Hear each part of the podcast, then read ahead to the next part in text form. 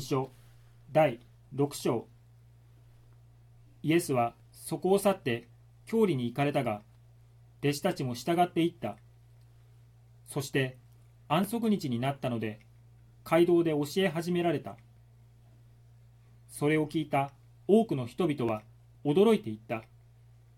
この人はこれらのことをどこで習ってきたのか。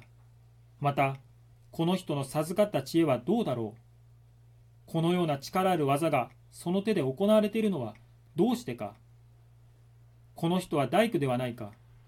マリアの息子でヤコブ、ヨセ、ユダ、シモンの兄弟ではないか。またその姉妹たちもここに私たちと一緒にいるではないか。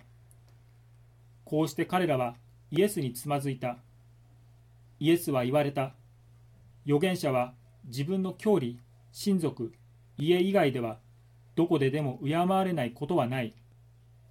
そしてそこでは力ある技を一つもすることができずただ少数の病人に手を置いて癒されただけであった。そして彼らの不信仰を驚き怪しまれた。それからイエスは付近の村々を巡り歩いて教えられた。また十二弟子を呼び寄せ二人ずつ使わすことにして彼らに汚れた霊を制する権威を与えまた旅のために杖一本の他には何も持たないようにパンも袋も帯の中に銭も持たずただわらじを履くだけで下着も2枚は着ないように命じられた。そして彼らに言われた。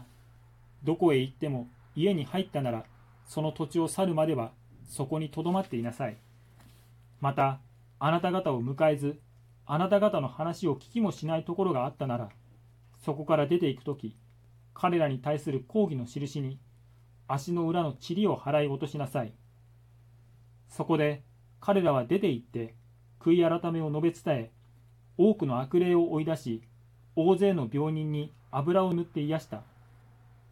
さてイエスの名が知れ渡ってヘロデ王の耳に入った。ある人々はバプテスマのヨハネが死人の中からよみがえってきたのだ。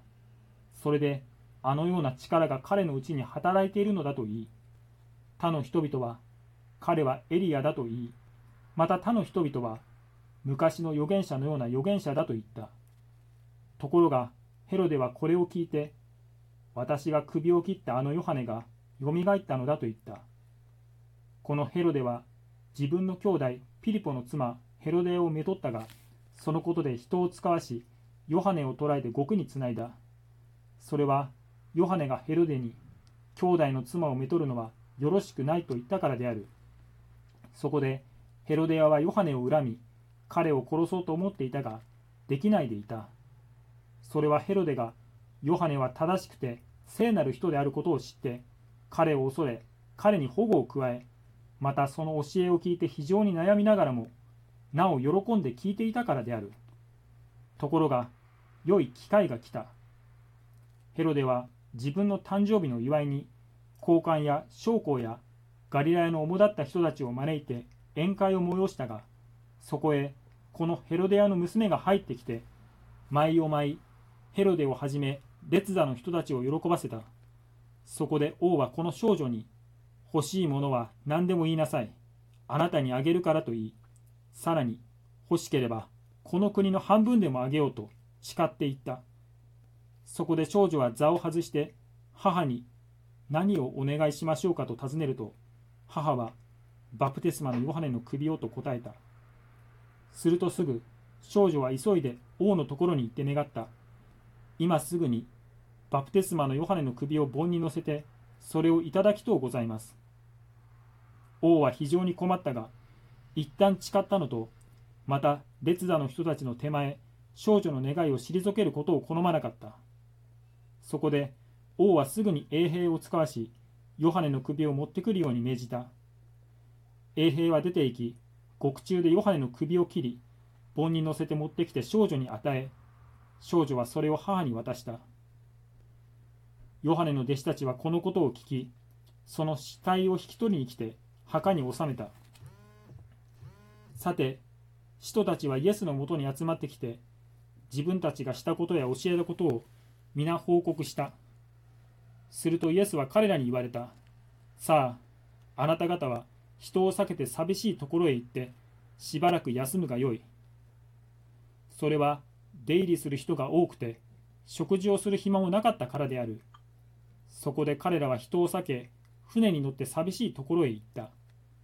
ところが多くの人々は彼らが出かけていくのを見、それと気づいて方々の町々からそこへ一斉に駆けつけ彼らより先に着いた。イエスは船から上がって大勢の群衆をご覧になり、飼うもののない羊のようなそのありさまを深く憐れんで、いろいろと教え始められた。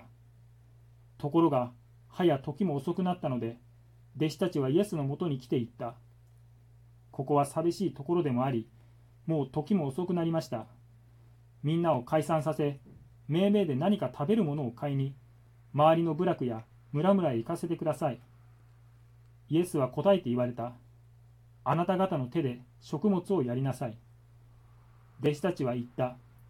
私たちが200デナリものパンを買ってきて、みんなに食べさせるのですかするとイエスは言われた。パンはいくつあるか見てきなさい。彼らは確かめてきて、5つあります。それに魚が2匹と言った。そこでイエスはみんなを組々に分けて青草の上に座らせるように命じられた。人々は、あるいは100人ずつ、あるいは50人ずつ、列を作って座った。それから、イエスは5つのパンと2匹の魚とを手に取り、天を仰いでそれを祝福し、パンを裂き、弟子たちに渡して配らせ、また2匹の魚もみんなにお分けになった。みんなのものは食べて満腹した。そこで、パンくずや魚の残りを集めると、12の籠にいっぱいになった。パンを食べた者は男5000人であった。それからすぐ、イエスは自分で群衆を解散させておられる間に、強いて弟子たちを船に乗り込ませ、向こう岸の別祭台先におやりになった。そして群衆に分かれてから、祈るために山へ退かれた。夕方になった時、船は海の真ん中に出ており、イエスだけが陸地におられた。ところが逆風が吹いていたために弟子たちがこぎ悩んでいるのをご覧になって夜明けの4時ごろ海の上を歩いて彼らに近づきそのそばを通り過ぎようとされた。彼らはイエスが海の上を歩いておられるのを見て幽霊だと思い大声で叫んだ。みんなの者がそれを見ておじを恐れたからである。しかしイエスはすぐ彼らに声をかけしっかりするのだ私である恐れることはないと言われた。そして彼らの船に乗り込まれると風は止んだ。彼らは心の中で非常に驚いた。先のパンのことを悟らず、その心が鈍くなっていたからである。彼らは海を渡り、ゲネサレの地について船をつないだ。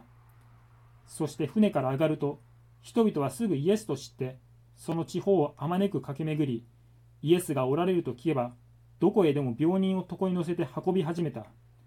そして村でも町でも部落でもイエスが入っていかれるところでは病人たちをその広場に置きせめてその上着の房にでも触らせてやっていただきたいとお願いしたそして触った者は皆癒された